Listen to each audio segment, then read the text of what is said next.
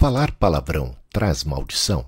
Em primeiro lugar, precisamos distinguir entre maldição e consequências naturais, porque maldição é algo sobrenatural, como um encantamento, uma praga, algo que, ao falar palavrões, traríamos sobre nós. Nesse sentido, a resposta seria não, porque as palavras não possuem poderes mágicos e nem atuam no mundo espiritual, trazendo isto ou aquilo.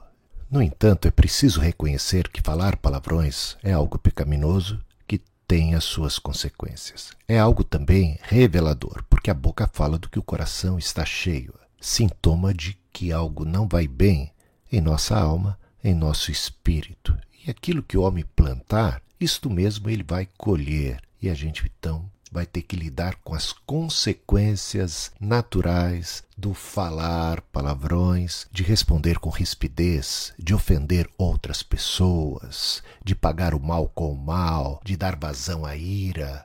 Como diz Provérbios 15:1, a resposta branda desvia o furor, mas a palavra dura suscita a ira. Então, tendo isso em mente, a gente deve ser cuidadoso com nossas palavras tudo que é bom, tudo que é puro, tudo que é de boa fama, se algum louvor há, se alguma virtude existe, seja isso que ocupe o nosso pensamento. E como a boca fala do que está lá dentro dos nossos pensamentos, dentro do nosso coração, devemos cultivar aquilo que é bom, puro e que promove o bem, a paz, a edificação. Que as palavras da minha boca, o meditar do meu coração, sejam agradáveis a ti, ó Senhor.